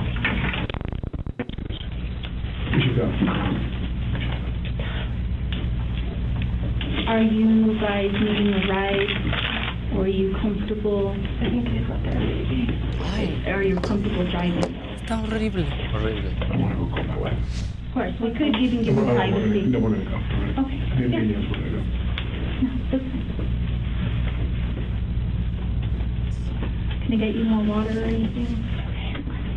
No, so do you guys have a Qué Que terror. ese, Ay, eh, es que- hijo, Es que, hijo, ahí dice que quiere llamar a su esposa noticia, y son las sí. fotos que se ven después, Ajá, que sí. se ve desesperado hablando por teléfono. Exactamente. Ahora que el caso se está poniendo ahí este macabrón porque él dijo que nunca había disparado, que no este, habían ensayado y ahorita están saliendo videos en los que se ven tomas en donde él sí eh, jala el gatillo en, en tomas previas a cuando ella- él, le dispara a Lina Hutchins. Y salió otro video también del momento en el que Alina está en el piso con el disparo y la suben a la ambulancia y, y se la llevan. Ya multaron a la productora con 136 mil este, dólares por, por lo que pasó. no, sí, No es nada. no es nada, pero además, ¿qué? Pero qué fuerte ese video. Pobre, Híjole, pobre tipo, el peor día de su vida. ¿no? Sí está muy... Bueno, a ver, subamos el evento un poquito. Sí, suban el evento. porque Netflix ya compartió, este, compartió un video de Vicente Fernández invitando a la gente a ver la serie de Vicente Fernández que está avalada por la familia Fernández. Se quedó un video, este, mira, ahí está Vicente Fernández Ah.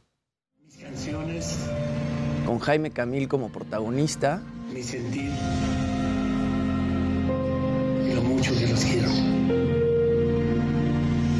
Muy pronto en Netflix. Todavía nos dejan ahí como en suspenso, nada más dice muy pronto en Netflix, Ah. todavía no hay fecha de estreno. Ahora, esto es una fórmula probada porque de esa misma manera, en el mismo formato, se presentó la serie de Luis Miguel. Fue el mismo Luis Miguel el Exacto. que la presentó dijo, quiero mostrar mi Exacto. vida. Así así fue. Que en este caso es más fuerte está porque mal, ya está con nosotros. Ya es no mucho es, más fuerte, está, Y con el problema de la otra serie. Sí. Exacto, y Sí, que no es- claro. no es- ¿Cómo le fue? ¿Sigue? Pregunta- Sí. ¿Qué dice la fuerza informativa Fera, Pues- Fera Bedoy? No, yo sabía. Era Bedoy se le echó completita. ¿Cómo? sí, ya, ya más fueron dos temporadas. temporadas, ¿no? Que van a haber tres Y ya temporadas. van por la tercera y ya se acaba. Pues yo me imagino que sí. Tanto que día- te había gustado los primeros Van en el día 2 del Bueno, se secuestro. acabó el Sí, segundo día. exacto, van en, el día 2 del secuestro. Sí, deserté al tercer capítulo, que seguían hablando del secuestro, dije, ya. Fue cuando descubriste las telenovelas. ¿Alguien la vio? O sea, ya salieron la Fernando primera y la descubren las telenovelas. No, del público, si alguien la habrá visto. Yo no ver, sé. díganme. Sé que van a ser tres, pero no sé si la segunda ya fue y si la tercera está en curso. La segunda todavía no salió. O sea, salió la primera, se acabó y pues va ah, a salir están la grabando segunda. la tercera. Exactamente. Pero bueno, esta de, de Caracol y Netflix se estrena pronto y creo que como dice Luis, pues qué mejor publicidad que el mismo Vicente Fernández invitando a la gente a verla, ¿no? Y Jaime Camil se me hace que va a hacer un gran papel como Vicente Fernández. Creo que de pronto Pablo Montero, este, pues sí se parecía un poco más, ¿no?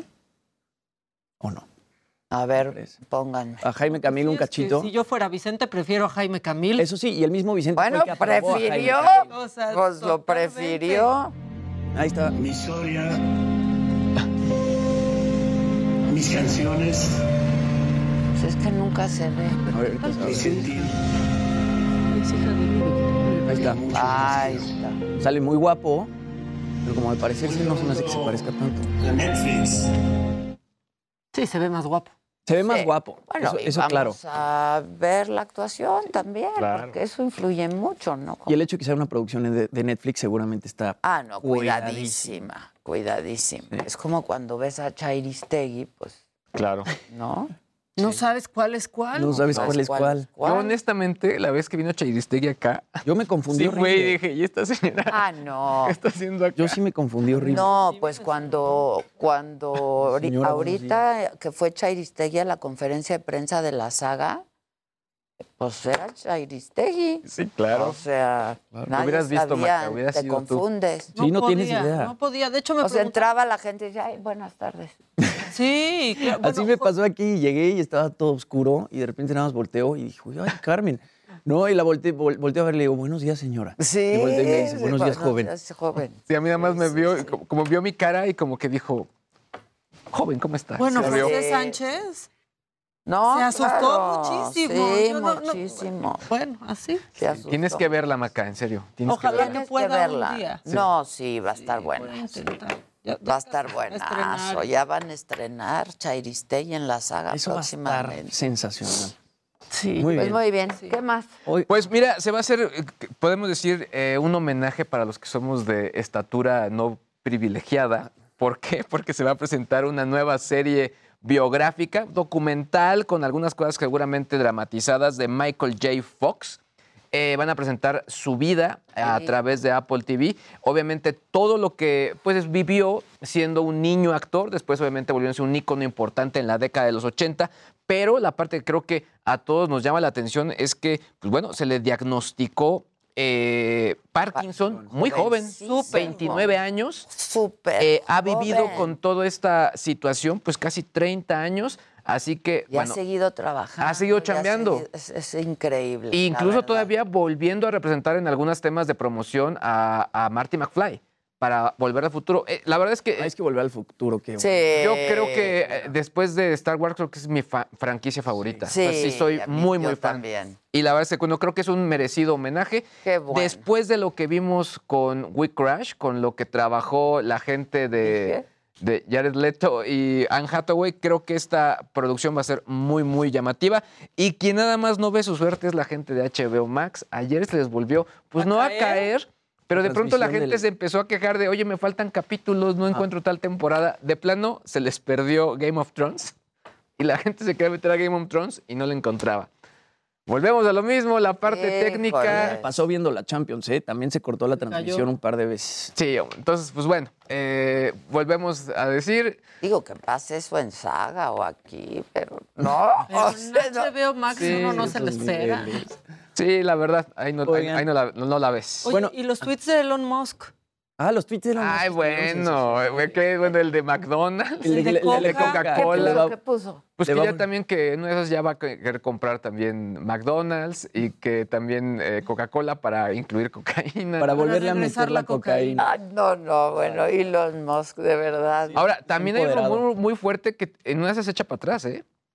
Y dicen porque la caída de acción en Tesla estuvo muy fuerte. No. Sí perdió varios millones, entonces en una de esas se echa para atrás. O sea, todavía hay rumores fuertes. ¿eh? Pero Todo esto puede se cambiar. firmó ya una especie de carta de intención, Pues de seguramente, compra. Sí, porque bueno, ahí no hacen las la cosas así hay, nada hay más. cinco o seis bancos. Mira, yo la verdad, para como veo las cosas que luego pasan en Silicon Valley y para alguien como Elon Musk, en una de esas dice mejor no. Híjole. Habrá que estar muy atentos, sobre todo ya hasta que se cierre realmente ese, ese acuerdo y esto se vuelva público. O sea, eh, lo que se volvió público sí fue la intención, pero el hecho pues, todavía no se da. Ay, perdón. Ah, caray. activó, ah, se caray, activó no solo sé qué hice. Ah, caray. Oigan, ya que estábamos hablando de grandes actores, yo platiqué con Oscar Jaenada y Manu Vega para una nueva película de Amazon Prime Video que se llama La Octava Cláusula, que estrena el día de mañana, que habla pues sobre un triángulo amoroso que es descubierto. Oscar Jaenada es este, en la película es esposo de Maite Perroni y de repente pues la cacha teniendo un romance con otro tipo, la hace firmar un contrato de divorcio, pero mete ahí una cláusula bastante extraña. Que mejor que nos cuenten ellos. Vamos Ah, sí, yo quiero ver. Venga.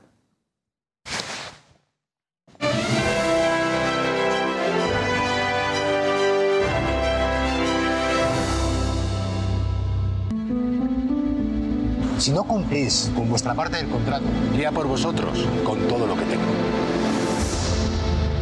A mí lo único que me preocupa es la cláusula 8, inusual. ¿Qué tal, querido Oscar? Qué gusto conocerte. Igualmente, socio. Cuéntame un poquito de tu papel de Borja en esta película, La, la octava cláusula. Bueno, pues es un, un- un papel eh, que me interesaba por, por el proyecto. Era un proyecto, yo estaba en Ciudad de México justo cuando me ofrecieron esta película y era se rodaba en Valle de Bravo. No conocía esa zona, algo que ya pues, me parece muy atractivo porque eh, tengo ese espíritu de conocer sitios nuevos y demás. Y luego que era volver un poco al, al cine teatral, al teatro, ¿no? volver un poco a mis orígenes, eh, a, a- a estar sentado en una mesa con, con varios actores en un mismo decorado. ¿Qué es la 8? ¿No sabes lo que es? Pues yo te lo explico. Marcos yo creo que, que muy ambicioso, pasional y un poco imprevisible, se pierde un poco en ese mundo en México y acaba enamorándose de la, de la mujer de su mejor amigo. Yo creo que es una de las peores cosas que le puede pasar a alguien. La persona que lo sufre y la persona que se enamora. No es, no es un guion eh, tan complicado, pero la forma en la que se cuenta y la forma en la que está estructurada la historia y este tema de la octava cláusula, como que eh, eh, te atrapan, te atrapan. Puede ser una película sencilla, no es una película tampoco de larga duración, ¿no? No. Pero la trama te atrapa. Totalmente, yo creo que juega un poco a, a sorprender al público, ¿no? Y te plantea al principio lo que puede ser un triángulo amoro- amoroso y una parte más novelesca entre Maite, eh, Borja y yo, con una, un- una trama un poco más eh, insustancial, pero luego te vas dando cuenta de que va dando sus y tienes que estar completamente atento porque todo cambia eh, constantemente y está vivo. Y yo creo que eso es lo que hace interesante y, y- y- y le da muchísimo valor al guion. Llamémoslo un divorcio funcional. Yo creo que es un, un cine muy empático, muy que nos va a permitir eh, ver las cosas un poco más reales y menos fantásticas. Bueno, pues ahí eh, Oscar Jaenada y Manu Vega, estos actores españoles sensacionales. Oscar Jaenada es No, bueno, yo- espectacular. No, lo que hizo en Cantinflas, lo que hizo en Luis Miguel la Coño, lo amo, coño, Miki. Coño, coño. Pues, coño, Miki, hay que ver este, la Y octava lo- cláusula en Amazon. Y lo que ha hecho, su Sí, trayectoria, la verdad. actores. Es sensacional. Y justo lo que mencionaba, como que esta película es más un formato teatral porque todo sucede en el mismo lugar, sucede en una casa, son cinco actores y pues nunca se mueven de escenario. Entonces como si estuvieras viendo una especie de obra de teatro. Pues sí. Que está interesante. Muy. Buen ejercicio. Buen ejercicio. Tienes un macabrón por ahí, ¿no? Hay un macabrón, siempre hay un macabrón por ahí. Y es que la jefa de gobierno ya sabe que si no le corres, no sales en la foto. Y como El no que estamos teniendo. Exacto. Pero ella dijo, hay que moverse. Hay que para salir moverse. en la foto. Entonces, esta es nuestra sección de deportes hoy. que no está Exacto. Aquí exacto. este, pueden ver un sprint. Un sprint de unos metros. Aquí ando, Maquita. Ah, bueno, pero espera. Ah, pero mira. Miren, ahí van a la capilla Sixtina. Se adelanta el presidente y dice, ¿qué, qué, qué, qué, qué, qué? ¿Qué, qué? ¿Cómo que se me adelanta? Sprinteando. Está muy bueno. Hay que hacer el sprint. Hay que correrle Una para salir en la foto. ¿Cómo iba? ¿Cómo dijeron en cabina? ¿Cómo iba? En chinga, en chinga, en chinga. En chinga, en chinga, en chinga. Así iba. Pues así hay que ir por la vida, en chinga, en chinga, en chinga, en chinga, porque hay que salir en la foto. Claro, ¿cómo perderse el momento? Claro. Tanto así a la pobre Rosa Isela la quitó Sí. para llegar. Oye, Casarín, pues te extrañamos, compadre. Ahora ya mañana. también. Ya mañana con más calmita, ahora que ya funcione bien, es que estás por ahí, este, a campo traviesa. es una locura esto que está pasando. Nada más déjame decirte rápido antes de que, de que termine la que sigue. Hoy es el draft de la NFL. Un joven de 21 años tendrá en la selección número uno del draft, tendrá asegurados 100 millones de dólares. Así, Guau. su contrato. No. Exactamente. Sí. ¿Qué edad? Eh, 21 años. De edad. veras que mal le eduqué a mis hijos. Yo, yo, de- francamente. Sale Casarín, nos vemos mañana. Gracias. Nos vemos. a ver, Gra- mañana. gracias. Y nosotros hacemos una pausa y regresamos con Juan Ignacio Zavala. No se vayan aquí en esta mesa que es la que más aplaude. Sí, somos la mesa que más aplaude, la verdad. La verdad. Volvemos.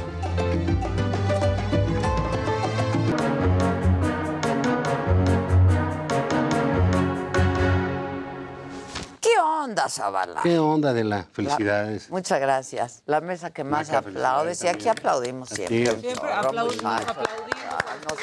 Nos aplaudimos unos a otros. No nos aplaudimos entre Pues entonces ¿Quién? nadie Pues, nos ¿quién? va a aplaudir. Pues sí, nosotros. Pero bueno. No, qué padre que fuiste, te, Un- te lo agradezco. Un, un nuevo proyecto. Sí. No, no, ¿no te cansas o qué? Sí me canso.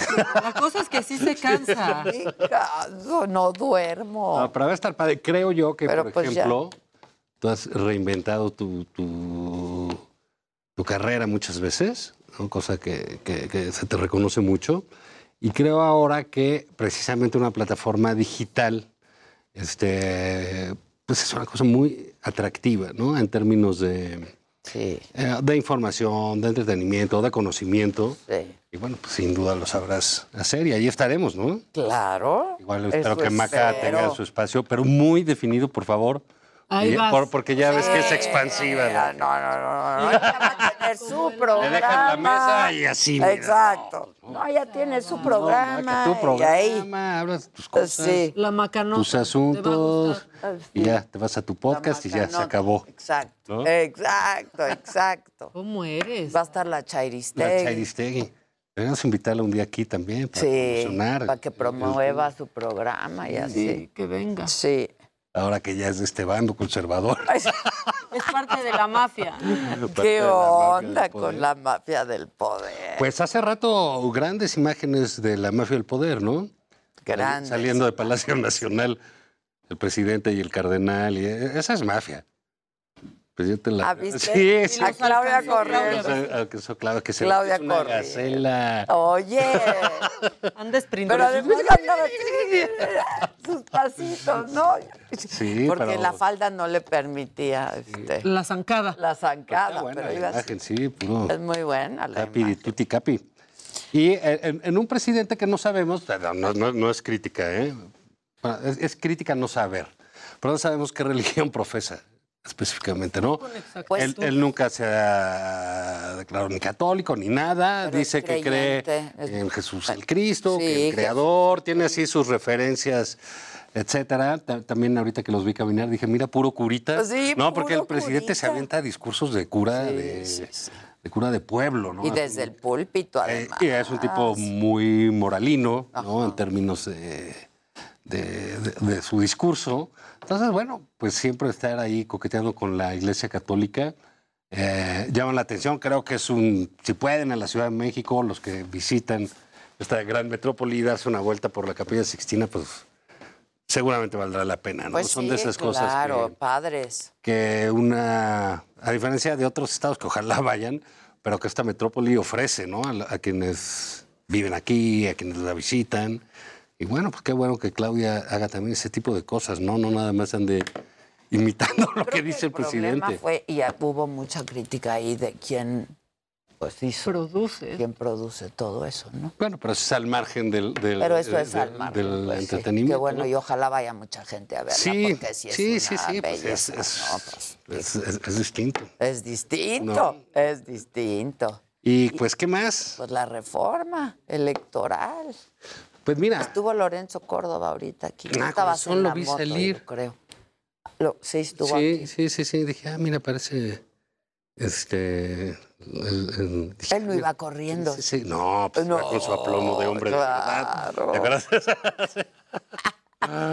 Sí, pues es una reforma, eh, no, no sé qué habrá dicho eh, Lorenzo Córdoba, pero porque estuvo ayer en la sesión del TRIFE. Déjame decirte que es una sesión muy interesante donde calificaron el ejercicio de la revocación como una, Como cosa, una cosa, pues, mal hecha en ese sentido. Ah, claro. No de la organización, No, sino de buscar una, un asunto. Entonces, no, no le gustó a Morena, no le va a gustar al presidente. No, pues ya pero, salió Epigmenio a decir cosas. pero la organización fue impecable. Impecable la organización. Y tenemos el día de hoy, eh, no, no sé qué domingo vaya a ser, porque últimamente los domingos del presidente son muy en contra de él, ¿no? No le salen. No le salen. No le no, han- no y le antes le salían súper. Sí, debería irse a misa y ya, Allá la desayu- cap- desayunar. y, ahora sí que guardarse en capilla, como, eh, Como se dice, claro. y mira, es una ley que, como todo con el presidente, los argumentos que manejan parecieran razonables, algunos de ellos plausibles, pero son muy engañosos.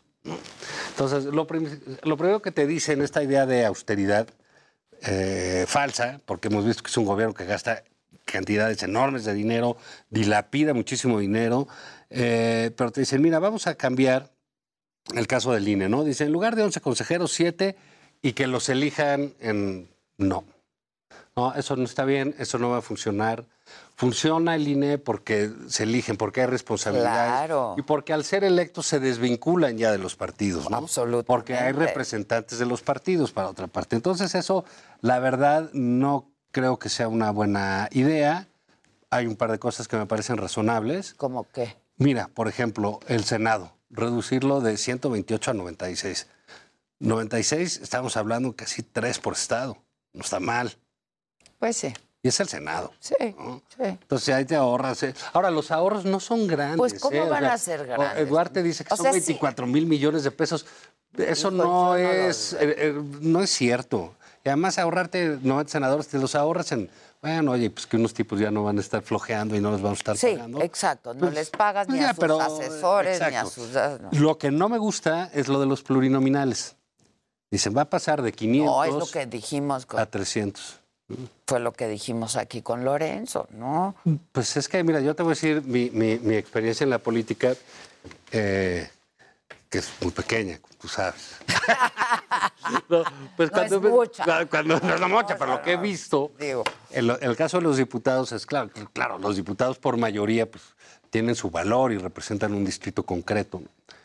Eh, pero ahí es más importante ser un buen candidato que ser un, eh, un tipo lúcido, un tipo preparado en esta materia, en esta otra. La verdad, los que le trabajan mucho son los plurinominales. Mucho. Que normalmente son personas que, que no ganarían una elección pues ni en su casa. No. ¿no? Hay unos que dicen, sí, hoy por este no votaría nadie, pero cómo arrastran el lápiz, eso cómo saben del tema, sí, cómo saben debatir, etcétera. Quizás si son 200, a lo mejor son muchos, los puedes bajar eh, a 100 o a buscar una Pero no fórmula. desaparecerlos. No desaparecerlos y no es el ahorro ahí lo importante, sino la eficiencia de la Cámara. ¿no? Yo creo que es lo que, eh, lo que se tendría que ver. Eh, es eh, la, la- la gente que siempre dice no a los plurinominales, realmente es, es, es una tontería política, ¿no? Decirlo, eso, eso no funciona. Si te pones a bajar los distritos, tendrías que eh, hacer una rediseñar los distritos y eso sí sería un problemón para hacerlo, pero algunos pluris se pueden bajar, ¿no? Que no haya dinero para los partidos más que en procesos electorales, dice el presidente. Bueno, pues eso pone a los partidos a vivir de a ver quién le da el dinero. Claro, y entonces eso te mete en otros problemas. Quizás pues hay que buscar que no sea excesivo el, el El financiamiento Ajá, el o financiamiento. que realmente este, haya muchas limitaciones, mayores limitaciones en qué pueden gastar. Por ejemplo, se me ocurre, no, Ah, hoy los partidos tienen la obligación de tener una fundación de estudios, pues para preparar y hacer sus plataformas y tener cierto tipo de mensajes, cosa que está bien. Pero también tienen y deben tener los diputados y los senadores de cada partido. Oye, entonces cada instituto trae tres fundaciones. claro. Pues pónganse de acuerdo y hagan Y hagan una. una, ¿no? Entonces, claro. Son ese tipo de ahorros que pueden, eh, eh, eh, que, que pueden hacerse. Y la otra es el financiamiento público. Eh, se hizo y se votó no, no muy recientemente, tendrá unos 30 años. Sí, no, sí, no más. justo lo hablábamos aquí con Lorenzo. A mí me tocó votear por el PAN cuando no teníamos la campaña de Cloutier, era, no recibía dinero público. Era- entonces, pues saber quién te quería Pues dar sí, y voteábamos, etcétera.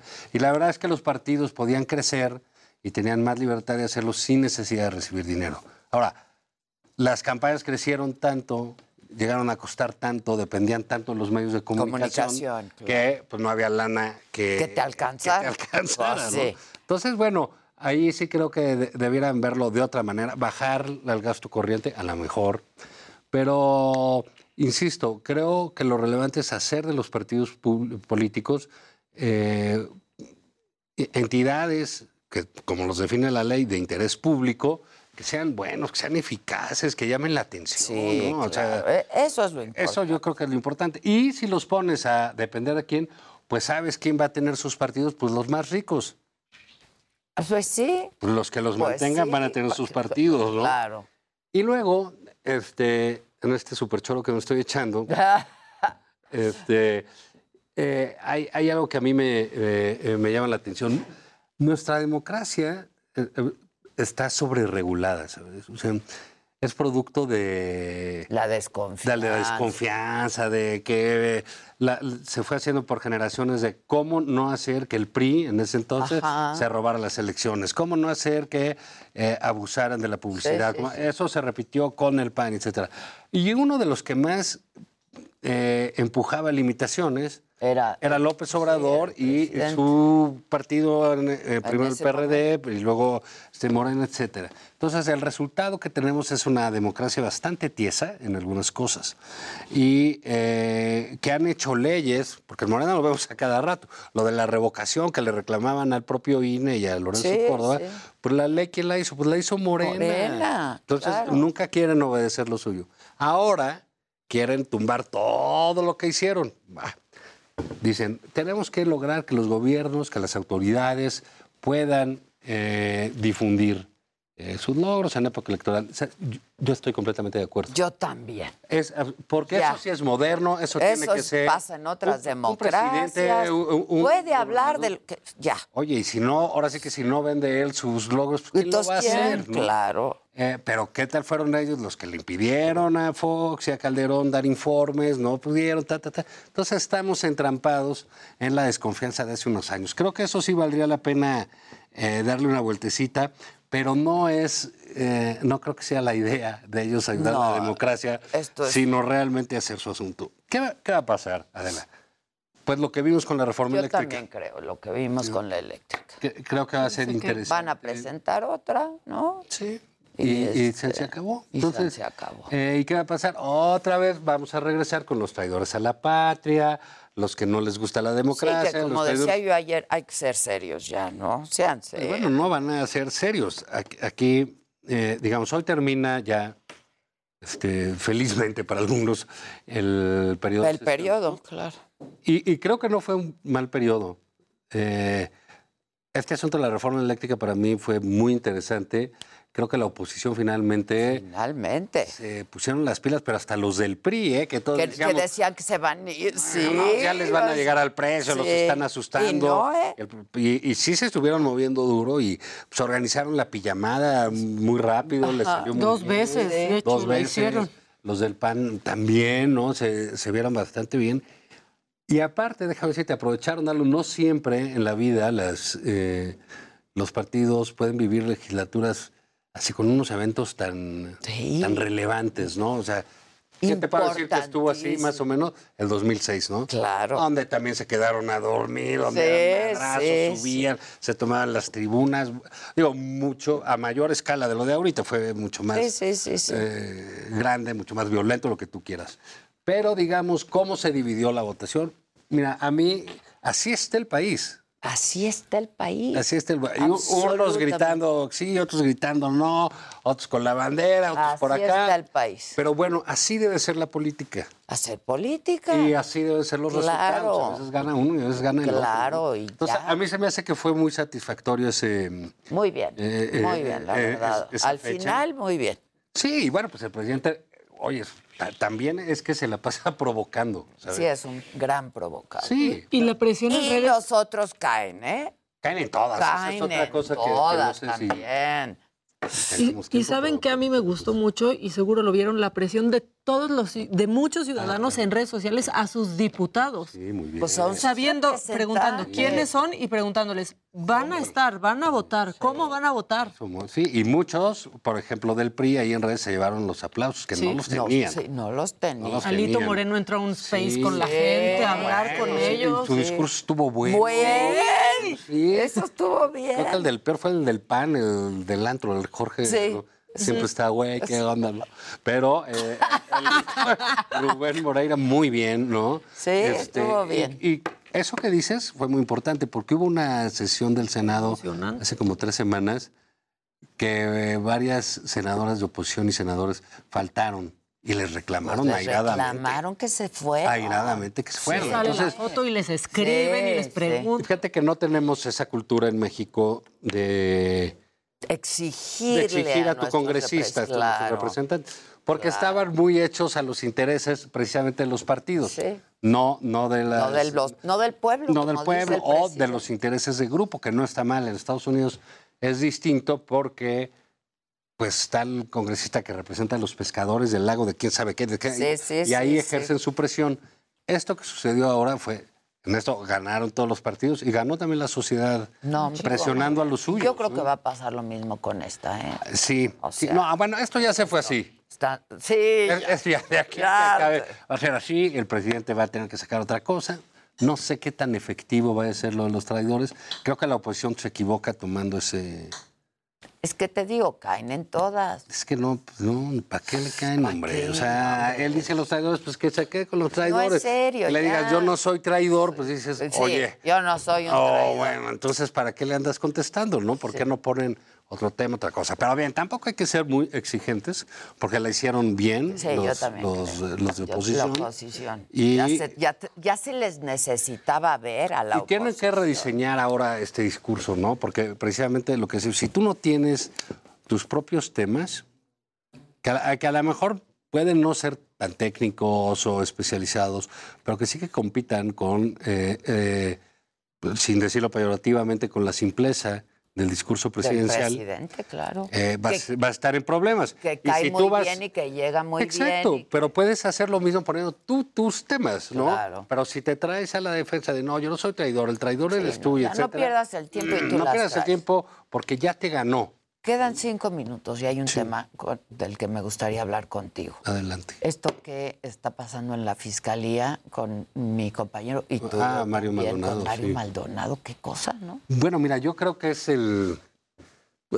Nunca habíamos visto esto, ¿no? No, no- no sé qué sentido tiene para el presidente mantener al señor Gertz ahí. Es que ¿por qué? Estamos ya ante un el, eh, fiscal general de la República absolutamente desacreditado, ¿no? Donde, Desatado. Y bueno, y haciendo cosas demenciales. o sea, por demenciales estoy diciendo que no son sanas, no, sí, no, no, es alguien de que, que estemos hablando de una buena higiene mental, porque está persiguiendo a toda la gente que habla de él, para bien o para mal. Mal. ¿no? Eh, las investigaciones no salen. Y entonces, ¿qué hace? Va e inventa a otro otros lado. y te dice que va a estar mucho mejor y bla, bla, bla. Y te dice, voy a decir quién intervino en mi teléfono, quién espió. Ah, caray. Y ahora resulta que le echa la culpa a un A un periodista periodista. porque difundió Por la información que le dieron. Porque a- a- nadie nos ha dicho quién grabó. Entonces yo creo, mira, aquí hay un asunto eh, que se presta para la reflexión. Es, el fiscal es autónomo y de tal manera autónomo, por lo mismo que decíamos, por todas esas desconfianzas, Desconfianza. esas cosas. Y, ah, eh, no al fiscal carnal, Sí, no, que no, no, dependa. Total, hicieron una figura tan potente Y poderoso. y poderosísima, porque En manos- eh, y hay que ver en más poder de- que el presidente eh, lo ha tenido este señor enloquecido, que tiene un poder del Estado que nada más tiene una persona, que es la solicitud de las órdenes de aprehensión, aprehensión. de quitarte tu libertad, Sí, ¿no? Por determinadas cosas. Entonces, ahora pues tiene un señor que ataca verdaderamente a, todos, todos. a todos, pero empezaron por los suyos, ¿no? El pleito con el exconsejero jurídico, con el de la UIF, bueno, con todo el mundo. Y ahora la empresa contra un periodista que difundió una cosa. Una cosa. Mientras tanto, los criminales y su- sus, sus fuentes, ¿quiénes son? Pues un, el corrupto más relevante del gobierno de Peña Nieto, ¿no? Lozoya, que ya lo quiere sacar a la cárcel, ¿no? El otro, el abogado de la mafia del poder, ¿no? Entonces dices, bueno, ¿cuáles son los nexos de este señor? Y ves, por otro lado, que revelan una fortuna verdaderamente enloquecedora, ¿no? O sea, tener 100 coches no es algo... Pues Digo, si tienes una flota de taxis, pues está bien, ¿no? Y Pero además, ¿dónde Sí, los pues, metes, no? Sí, no, pues O sea, sí. ya, ¿Dónde? ya olvídate No. los Esa 100 bodega. coches, ¿Dónde los metes? Sí, y este... Eran eh, como 200. Y estaba leyendo 200. Sí. que, que lo que, fíjate, porque puso un fiscal a hablar de Mario Maldonado, que la verdad se me hace una, Ciro, sí. una propuesta periodística de Mario Maldonado muy fresca en términos de periodismo de negocios. ¿no? Es una cara Y tiene, relativamente nueva. tiene Es fuentes un- muy a, sólidas. a mí me gusta mucho sí. leerlo, es un periodista muy riguroso. ¿no? Y hablaron de él y de una activista. Eh, Que resulta ser la novia la de, esposa, sí. del hijo de la señora Cue- O sea, eh, sigue una persecución. Ahora ya va por otro lado, La familia, por- la exfamilia Bueno, al política del. también. Pero mira, ni en una telenovela chafa sucede esto que sucede. ¿Qué pasa el presidente? Que el presidente no quiere negociar con la oposición y no va a negociar con la oposición el nombramiento de otro fiscal. Porque no se lo van a pasar en el Senado y no les va a ir a pedir nada. Pero, Entonces, pero por otro lado dices, pues no puedes sostener No, a un hombre que está verdaderamente mal de, su, de la razón, ¿no? O sea, no, no es un hombre en sus cabales, es un hombre que está verdaderamente enloquecido por el poder y lleno de rabia y veneno y odio y que está persiguiendo gente. Porque si fuera el secretario de Turismo, pues bueno, no hay bronca, güey. Sí, pero es el fiscal, Pero es el fiscal. general de la Entonces, bueno, República. No puede ser que el presidente que lo tiene en sus ahí. manos tu libertad. Y va a tener, no va a haber fiscal autónomo, va a haber un encargado de despacho, pues a lo mejor. Pues sí, pero... es muy lamentable. Y esto le va a costar a la 4T, ¿eh? porque nunca ha habido este asunto. Y mira que las fiscalías, antes procuradurías, todas tuvieron sus escándalos gigantes, ¿no? Pero aquí, digamos, esto ha sido terrible. Ojalá pronto se vaya ese señor por el bienestar de la nación, al margen del gobierno. y Sí, eso. sí, sí, sí. Gracias, No, hombre. Adán. Hombre. Mi hermano. Mi hermano, Cariño. hermano. Mi Mac, hermano. Mira, bueno, ya iba a decir, hacemos una pausa. No, No, ya nos no. vamos, ya nos vamos, sí, no. Ya nos vamos, pero nos vemos esta noche, los espero. Sí, Ojalá vayan, me vayan, acompañen. vayan, Sí, vean. Vean porque está bien, está, bien hecho, ¿no? Lo que estamos haciendo. Muy bien hecho. Este, el padre del análisis superior estará con nosotros. La verdad es que no ha dado entrevistas fuera de su medio hasta donde yo he visto, ha hecho algunas declaraciones, en fin, desde el accidente que sufrió. Sí, un año. todo. Y va a cumplir un año. Qué resiliencia de hombre, ¿no? Este.